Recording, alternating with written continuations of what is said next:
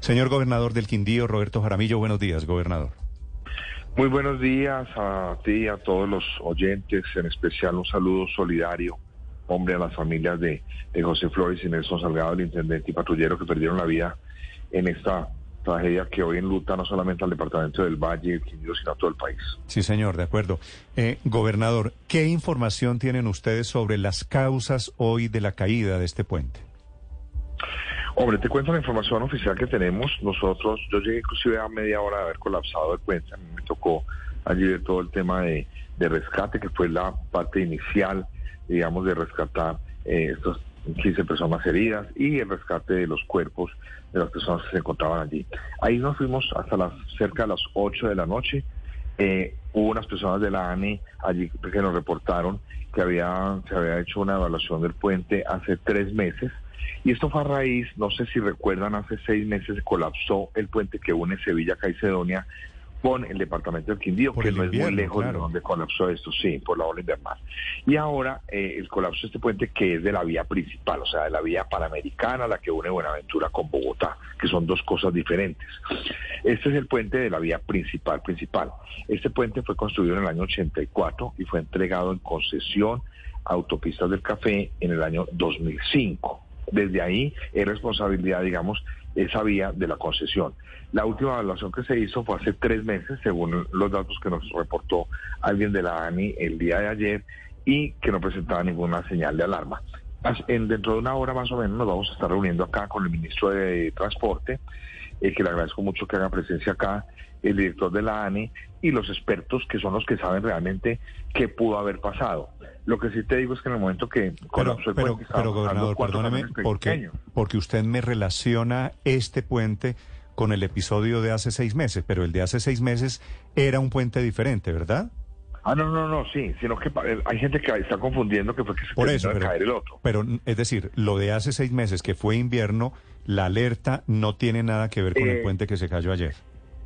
No, pero esa alerta de ese puente sí hizo que se revisaran todos los puentes en el departamento del Quindío, que nosotros hicimos una solicitud para mirar las condiciones en que se encontraban todos los puentes de, acuerdo a la hora invernal. Ese puente fue evaluado hace, hace tres meses, según la información que me entrega la ANI ayer.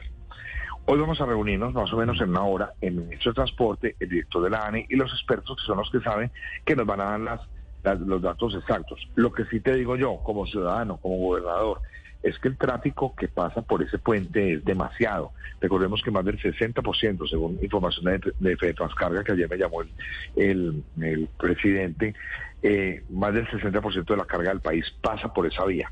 Estamos hablando de un tonelaje extremo. En el momento en que colapsó el puente, realmente había solamente cuatro camiones de no mucho tonelaje y un vehículo particular. Así que no uno diría, no, no pudo haber colapsado porque no estaba en un sobrepeso, no había un trancón que estuvieran ahí los camiones retenidos, no se escuchó ninguna explosión, o sea, por eso se descartaba ayer el tema de, es Gobernador, alguien, eh, a propósito de la revisión que se hizo hace relativamente poco, dice la ANI, lo revisaron hace tres meses. Tres meses, sí. Eh, es decir, la revisión quedó mal hecha, porque alguien tuvo que haberse dado cuenta de que el puente estaba en riesgo.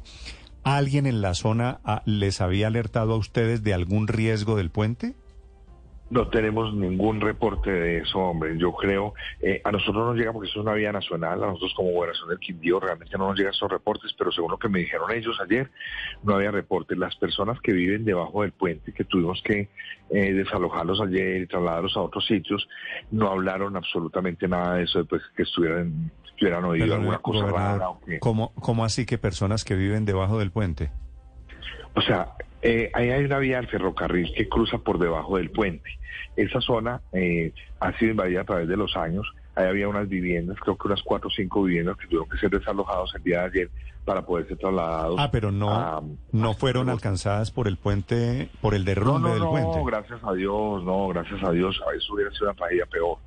Eh, no, esas personas, esa parte del puente no colapsó, es como la parte inicial del puente, pero fueron desalojadas y las personas no reportaron que hubiera pues habido alarmas y en el, en el diagnóstico que nosotros tenemos de los puentes del departamento del Quindío, puentes que están averiados, puentes que presentan alarmas, que tenemos en el diagnóstico que le presentamos a la, a la Unidad Nacional de, de Riesgo, pues nosotros tenemos que pasar reportes cada tanto y más con la ola invernal no estaba reportado eso porque bueno, no nos corresponde, pero tampoco teníamos señales de alarma sobre ese puente. Gobernador, el hecho de que estuviera cerrado el otro puente, el puente inicial por cuenta del invierno en Barragán, pudo haber llevado a que el exceso de carga o el paso de camiones más habitualmente hubiera llevado al colapso de, esta, de este puente? No tiene nada que ver porque la carretera antigua al valle, que fue donde colapsó el puente hace seis meses, es de dos municipios pequeños como Caicedones y Sevilla que se unen al departamento del Quindío. Realmente hay eh, tráfico de productos agrícolas, eh, de los muchachos que van a un colegio. El tema eh, Caicedones y, Sevilla depende mucho del tema de salud de Armenia, vehículos livianos. No tiene nada que ver. Esta es una vía, en cambio, esta es una vía principal, arteria una de las vías más importantes del país, si no la más importante que diría yo, eh, que une a Buenaventura con Bogotá. No tiene que ver que la colapsada de un puente haya recargado este, no, yo no, no, no le veo sentido. Sí. Gobernador, a ustedes nos dicen, ¿no les entregaron reporte de, de cuál fue el estado del, del puente luego de la revisión de hace tres meses? No, porque a nosotros no nos corresponde, eso es una vía nacional concesionada, entonces no. Sí, a nosotros como gobernación del Quindío no nos, ni a la gobernación del Valle nos corresponde ese tipo de evaluaciones. Lo que uno sí hace, ayer que estuve a, cargo como el tema es, eh, venga, ¿cuándo fue la última vez que se revisó con esta ola invernal? Y la información que recibí por la ANI fue que la última revisión había sido hace tres meses. ¿Habían tenido alguna advertencia en la gobernación del Quindío frente al mal estado del puente? No, hombre, no. Que nosotros eh, no tenemos reporte de puentes pequeños, pero de esos puentes no. Mm, gobernadores, viendo viendo un poco las fotografías y, los videos reconstruyendo eh, la fractura del puente, uno pudiera decir que fue casi hacia la mitad. ¿Qué parte del puente falló?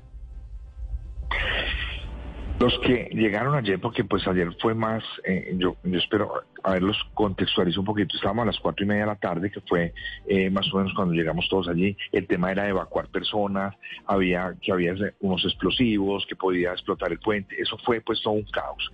Agradecerle a los organismos de socorro, que es impresionante cómo, cómo manejan las situaciones, y nos dieron ahí las ocho de la noche, ya empezó a llover, y finalmente ese tema de cómo, que pudo haber pasado no fue como el tema eh, principal ayer. Digamos que el tema principal fue evacuar gente y, minimizar riesgos. Ya hoy, con la visita que tenemos del ministro dentro de una hora y con el director de la ANI, me imagino que ya empezarán ellos a evaluar qué fue lo que pudo haber pasado. Entonces... ¿Usted todavía, gobernador, no sabe qué pedacito del puente fue el que falló? El de la mitad, se partió pero es que no estaban pasando vehículos tan pesados, estaban solamente cuatro camiones de, peso normal y un vehículo particular. O sea, si hubiera habido e-, eventualmente congestión, si hubiera habido un trancón, eh, hubiera sido una tragedia mucho mayor. ¿Hay alguna explicación, gobernador, de por qué cuando han pasado, porque tengo unas fotografías aquí de momentos del puente hace poco, en Semana Santa, circulando mucho mayor flujo de vehículos a bordo del puente, atravesando el puente, ¿por qué no se cayó la semana pasada que había carros y por qué se casó ayer, ayer cuando prácticamente solo había dos vehículos? Estaban pasando cuatro, cuatro camiones de no mucho tonelaje y un vehículo particular. Esa es la pregunta que nos hacemos todos hoy y es la, la, pregunta que yo quiero, yo creo que se va a esclarecer de realmente qué fue lo que pasó. O sea, no entendería uno, porque la ola invernal sí nos ha afectado muchísimo, pero no, no, no ha sido, pues no estábamos en ese momento, pues que el río estuviera crecido o algo. Ahí queda uno como sin saber, hay muchos interrogantes y yo creo que ahí, inclusive llegó la fiscalía en horas de la noche, allí también a hacer evaluación y es, eso, eso lo tienen como cordonado para mirar realmente qué pudo haber pasado. Ya llegarán los ingenieros, los expertos a realmente determinar. Ese puente es un puente para mí, yo no soy un ingeniero ni, ni, nada de eso, yo soy odontólogo, sé de otro, otro tipo de... ¿Usted sabe de otros puentes? Eh, sí, de otros puentes. El, el tema es que es un puente que tiene más o menos 39 años, casi 40 años. El tráfico que pasaba hace 40 años por ese puente es muy distinto al que pasa hoy. Ha aumentado muchísimo la carga. Recordemos, les insisto, el 60% de la carga pasa a la carga pesada del país, pasa entre Buenaventura y Bogotá y pasan por ese puente. Vale. Gobernador, le hago una pregunta final. Le hago una pregunta final porque lo escuchan en todo el país y por supuesto gente que está en la zona. Escribe un oyente, se llama Don Miguel, y dice lo siguiente. La vía Calarcaca y Cedonia Sevilla, La Uribe, la mejor alternativa para cruzar el del Valle al Quindío, pero la demora en reparar el puente de Barragán y falta de mantenimiento en los accesos a Sevilla no lo permiten hoy. ¿Esto es cierto? que el puente Barragán, ese del, del invierno del año pasado, no está habilitado. Seis meses. Seis meses llevamos esperando la intervención, ya el convenio se hizo entre la, la Universidad, la Gobernación del Valle, con el Invías, pero es a la hora que no se han empezado las obras allí. Donde tuviéramos ese puente reparado, que se eh, colapsó hace seis meses, hoy sería una vía alterna que nos permitiría por lo menos solucionar tráfico liviano por una vía mucho más corta. La, vuelta pues, que hay, como no está el Barragán, la otra vuelta que hay que dar se demora cuánto? Te contextualizo un poquito, por esta vía es una como una transversal que tenemos, por la otra vía tendría que ir La Paila, Cartago, Pereira, Circasia, Calarcá, eh, tiene que devolverse, tiene que devolverse, o sea, ir hasta Pereira y devolverse. Con un, peaje de más, con mucha más consumo de gasolina. O sea, esto es increíble, hombre, esto va a afectar el bolsillo de todos los colombianos. Porque es que por ahí pasa la mayor parte, claro, lo entiendo, por eso, del país. Por eso sí. Lo que es increíble es que ese puente Barragán, ese se cayó en octubre del año pasado, ¿cierto? se cayó en octubre del año pasado. Hemos y no lo, no, lo, no lo han reparado y entonces hoy estamos con el doble problema. El del invierno de octubre del año pasado. exacto. Exacto, la doctora Roldán, también nuestra gobernadora del Valle, ha sido insistente con eso, porque la, responsabilidad la asumió el Invías con un convenio a través de la, de la gobernación del Valle, pero esta es la hora que no han empezado obras. Es el gobernador del Quindío, el gobernador Roberto Jaramillo, hablando no sobre un puente caído, en realidad son dos puentes que hoy tienen muy afectado en crisis todo el transporte y la movilidad en el suroccidente del país.